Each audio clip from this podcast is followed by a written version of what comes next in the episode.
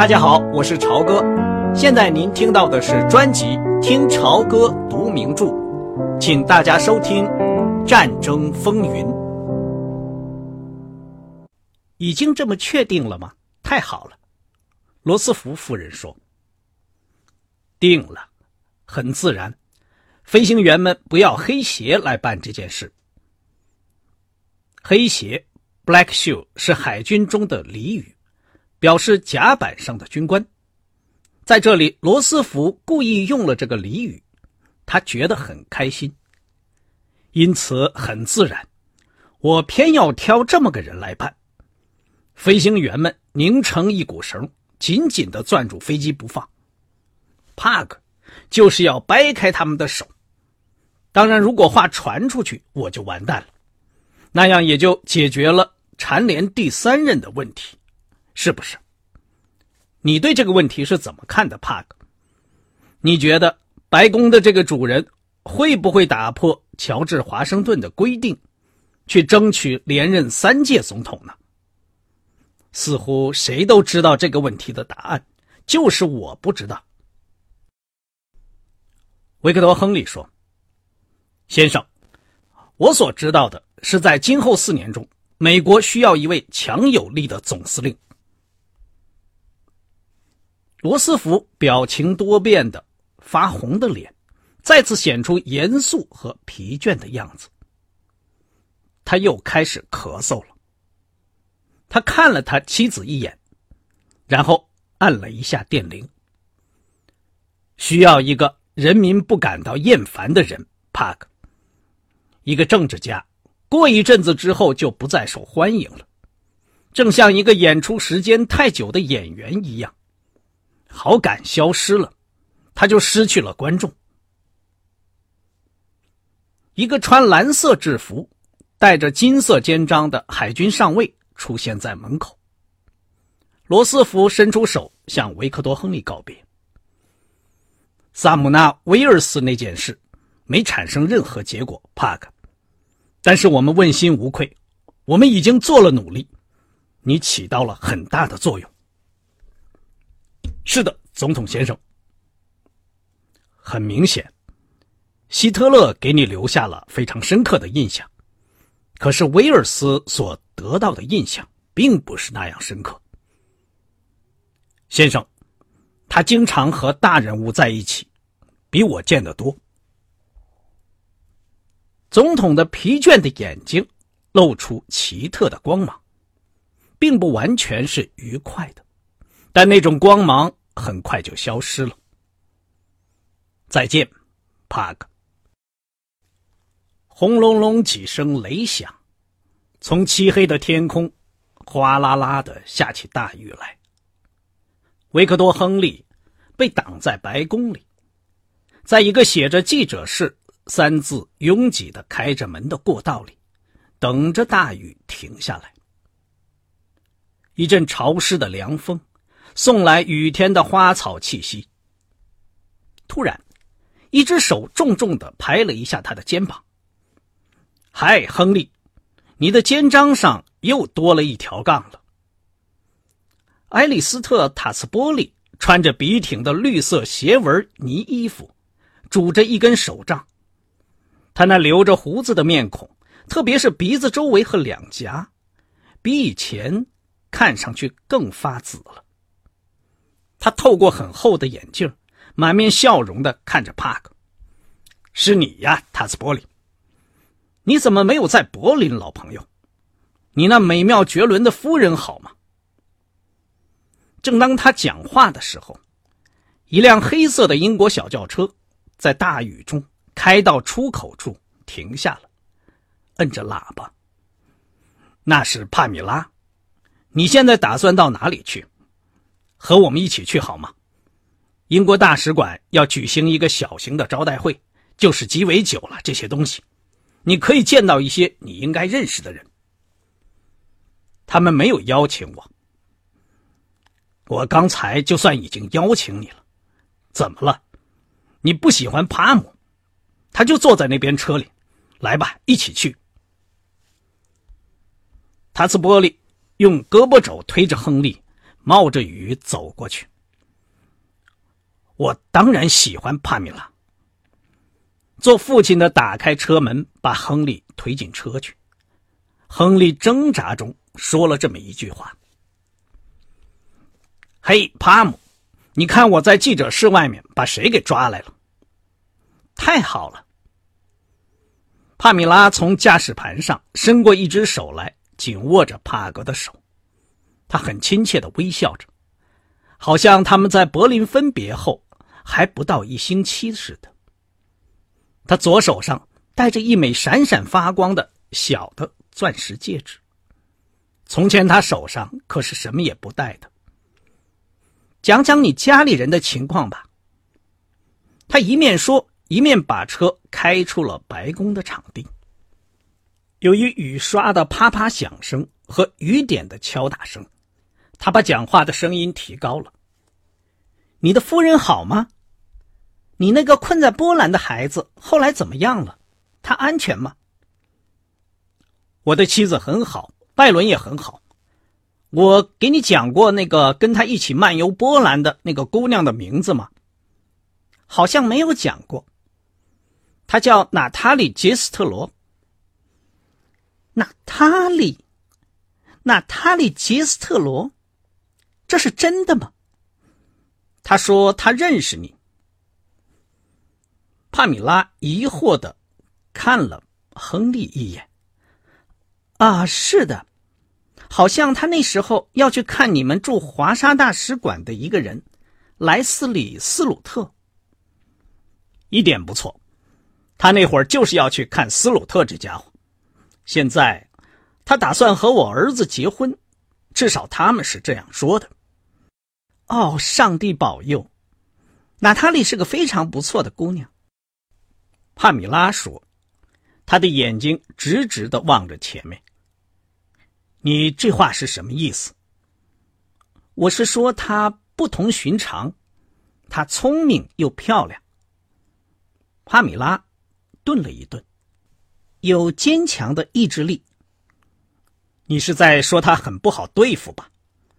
帕格说：“他想起塔斯波利曾经用这个词形容过帕米拉。”他的确很可爱，而且比我要有条理十倍。莱斯里·斯鲁特也来参加这次招待会，塔斯波利说：“我知道。”帕米拉说：“是菲尔鲁尔告诉我的。”谈话到此突然中断了，沉默了片刻，车子遇到红灯，在路口停下来了。帕米拉羞怯地伸出两个指头，摸了摸亨利白色军服上的肩章。现在怎么称呼您好呢？准将，上校，上校。塔斯波利从后面座位上发出低沉的声音：“四条美国杠杠，这谁都懂。你讲话可要注意礼貌。这位仁兄正在成为这次战争的豪斯上校。”豪斯上校是美国的外交官，名字叫爱德华·曼达尔·豪斯，在第一次世界大战时是威尔逊总统的特使。是啊，你说的对，帕克说：“你是说我将成为大使馆里的翻阅文件的公务员？这是动物的最低级形式的生活，更准确些，应该说是植物的最低级形式的生活。”帕米拉很熟练地开车穿过康涅狄格大街和马塞诸塞大街拥挤的交通。他们到达大使馆的时候，雨已经停了。黄昏时的阳光从乌云下射出来，照耀着盛开的粉红色的石楠树花地，也照耀着一排淋湿了的汽车和川流不息的走上台阶的客人。帕米拉这辆车飞快的到达和突然的刹车，使得几个华盛顿的警察直朝他瞪眼，但他们也没有多说什么。很好，很好，暴风雨后出了太阳，塔斯伯里说：“这对可怜的老英国是一个好兆头，对不对？有什么消息吗，亨利？你在白宫听到什么特别新闻没有？听说德国人正在拼命向海岸线进攻，是真的吗？电传打字机的消息说，德国人把法国的第九军打得落花流水。我确信，他们一定会把盟国的战线切成两段。我在柏林就和你说过，法国是不准备抵抗的。听说他们准备在苏瓦松一带进行反攻。帕克说。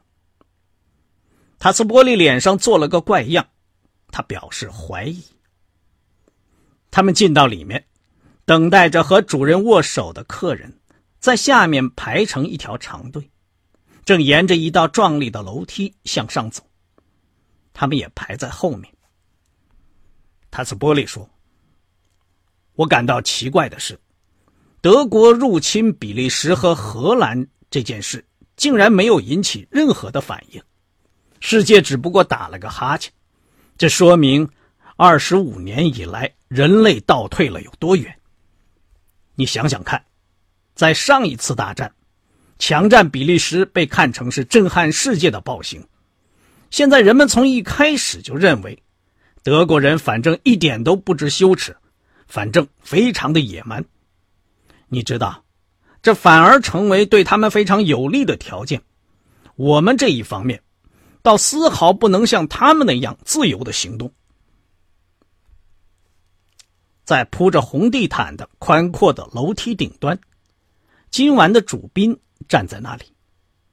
他是一位面庞清瘦红润、五十岁左右的男人，穿着剪裁非常合体的双排扣大翻领的黑色礼服，和大使一起站在国王和王后的巨幅画像下面。跟客人们握手，他的心情看起来很紧张，不时的老要去摸摸他那卷曲的金色头发。你好，帕姆，你好，陶基，他说。伯纳沃克勋爵，维克多亨利上校。塔兹波利介绍说。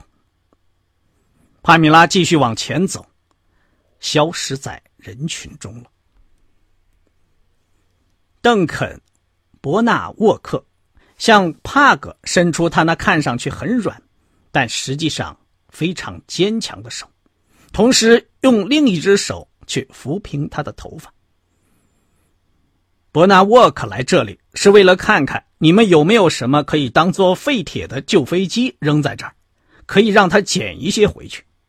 塔斯伯里说：“是的，而且是出最高的价钱。”这位面色红润的男人说：“他微微向这个美国人笑了笑，很快转过去，跟别人握手。”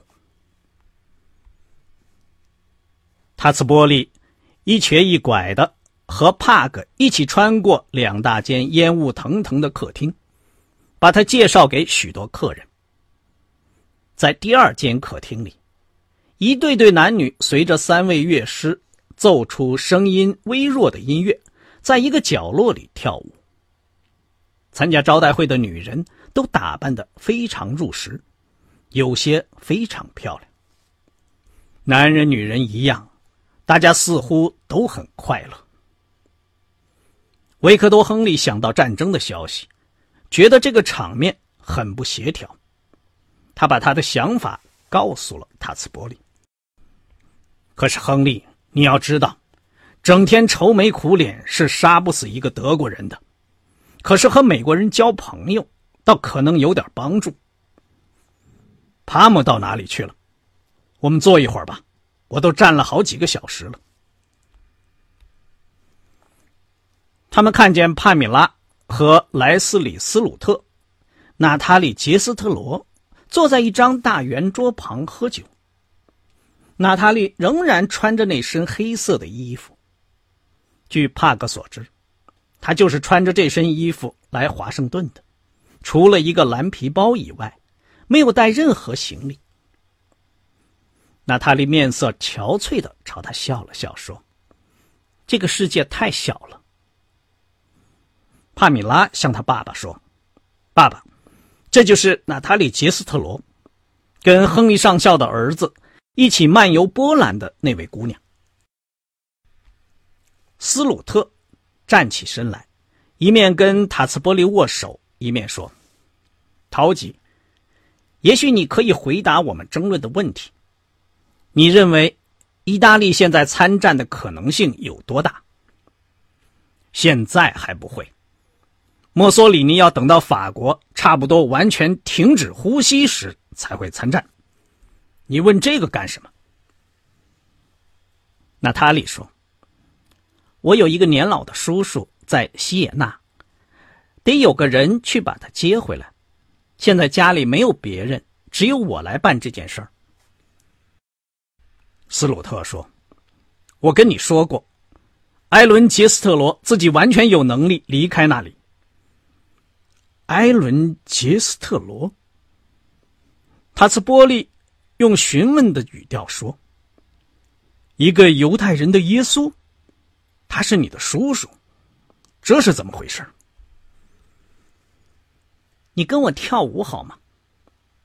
帕米拉转向帕克说，然后很快的站了起来。当然好。帕克知道他很不喜欢跳舞，所以有点困惑不解，但是他还是握着他的手，穿过拥挤的人群，朝乐师那边舞过去。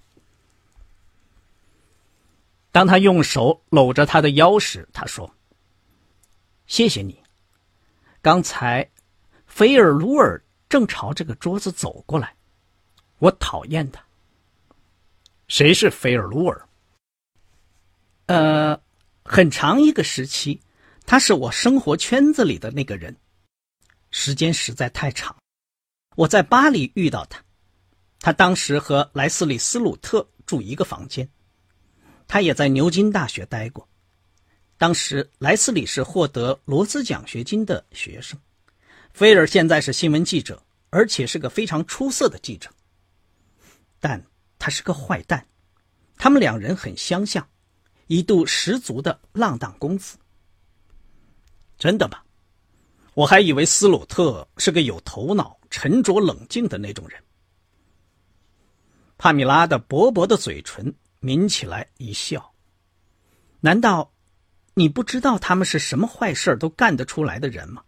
这些家伙，他们的灵魂就像压力锅一样包得紧紧的。两个人沉默的跳了一会儿，他的舞步仍然像以前一样笨拙。帕米拉高兴的说：“我已经订婚了。我注意到你手上的戒指。”幸亏我没有等你那个海军飞行员的儿子，对不对？你可没有向我做过任何表示，不然的话，我本来可以促成一下的。帕米拉笑了起来。如果那样，现在就会完全不同了。娜塔莉真的要嫁你另一个儿子是吗？好吧，两个待娶的亨利都已经有了归宿。我采取行动。还算很及时。你那位是做什么的，帕米拉？怎么说呢？台德这个人很难形容。他叫台德加拉德，出身于诺斯安普顿郡的一个世家。他长得很好看，温柔的就像一只羔羊，有的时候有点疯狂。他本来是个演员，可是干了没多久就参加了皇家空军。他在二十九岁，作为飞行员可就显得太老了。他现在跟着旋风式战斗机中队在法国作战。他们又沉默了一会儿。帕格说：“我想你大概不喜欢跳舞，特别是不喜欢和美国人跳舞。我的确不喜欢跳舞，可是跟你跳倒是很从容。你也没有那么苛求。”你知道，年轻人现在在跳一种颠舞，简直就是发疯。有一次，他们抓住我跳，差不多把我的牙齿都颠松了。我的舞步是标准的1914年式的，可能我的也是，或者说也应该是。哎呀，糟了！他说，这个时候音乐的速度变了，有些青年男女开始一上一下的跳起来。现在这个就是颠舞了。他们两个人离开舞池，走到休息厅，在一张紫色的丝绒长沙发上坐下。沙发上面挂着一幅颜色鲜艳但画的并不好看的玛丽王后的画像。帕米拉要了一支烟，抽了几口，她的一只胳膊放在膝盖上。他穿的古铜色花边的衣服，剪裁的很低，露出一小片光滑而白皙的胸脯。在不莱梅号大游船上时，他的头发梳向后面，结成一个厚厚的发髻；现在则波浪一样的披在肩上，褐色。而且充满光泽。我非常想回国参加空军妇女辅助队。帕格没有作声。他把头转过来：“你的意见是什么样的？”我，我赞成。真的吗？这可是十足的不忠，是不是？涛吉现在在这里为英国担任着极为重要的工作。他可以另外再找个秘书。你那位幸运的皇家空军人员在哪里？他听到“幸运的”这三个字，脸就红了。不是那么简单。陶吉的眼睛看久了就会感到酸痛。他喜欢口授给别人，或者别人念给他听。他办公时也很特别，他还有在澡盆里工作的习惯。那就只好让他稍微改一下这些怪毛病了。可是把他扔在这里不管，这样做好吗？他是你的父亲，不是你的儿子。帕米拉的眼睛闪闪发光，看了他一眼。可是，我要真的这样做，塔斯波利就要有一两个星期变成里尔王，一个负心的孩子，比毒蛇的牙齿还要更使人痛入骨髓。虽然如此，可是我想爸爸会觉得自己扮演这个角色也还是挺有意思的。也许，咱们现在应该回到他那里去了。亨利上校。他们站起来，向那间大客厅走去时，帕克说：“你为什么不叫我帕克？认识我的人都这么称呼我。”我知道。我听到过你妻子这样称呼你。这个名字到底是什么意思？是这样的，在海军学校时，凡是姓亨利的，一般都被称作帕德里克，就像姓罗兹的都被叫做杜斯特一样。但是在高年级里，已经有一个帕德里克·亨利了。我当时是一年级的拳击手，因此我就得到了帕克这个标签。你还会打拳？他的眼睛打量着他的肩膀和胳膊。现在还打吗？帕格咧开嘴笑了。这个运动太累人了。现在有空的时候，我只是打打网球。哦，是吗？我的网球也还可以。那太好了。如果我去伦敦，也许我们可以打一局。你是要？帕米拉犹豫了一下。“你有可能来伦敦吗？”“并不是不可能。”“哦，我看见他们了，在最那边。”帕克说。“天哪，屋子里这么乱糟糟的。”娜塔莉似乎心情不好。帕米拉说。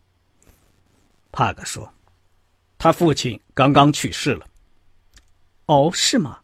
我还不知道这件事。她可越长越漂亮。”这回是真的，肯定要嫁给你儿子了，是吗？看来是这样，在这个问题上，也许你可以给我出点主意。我觉得对拜伦来讲，他年岁太大了，人也太机灵。除了他们两个人疯狂的相爱着这一点之外，差不多没有任何其他合适的地方。这一点当然是个条件，但不能只凭这一点。也可能不会成功，说不定以后还会发生很多问题。帕米拉说：“你还从来没有见过拜伦，如果你看见他，你马上就会明白我的意思。他确实还是个孩子。帕米拉非常调皮的看了他一眼，轻轻拍了拍他的胳膊。你在这个问题上讲话，真像个做父亲的。刚才您听到的是听潮歌读名著《战争风云》，谢谢您的收听，我们下次节目再见。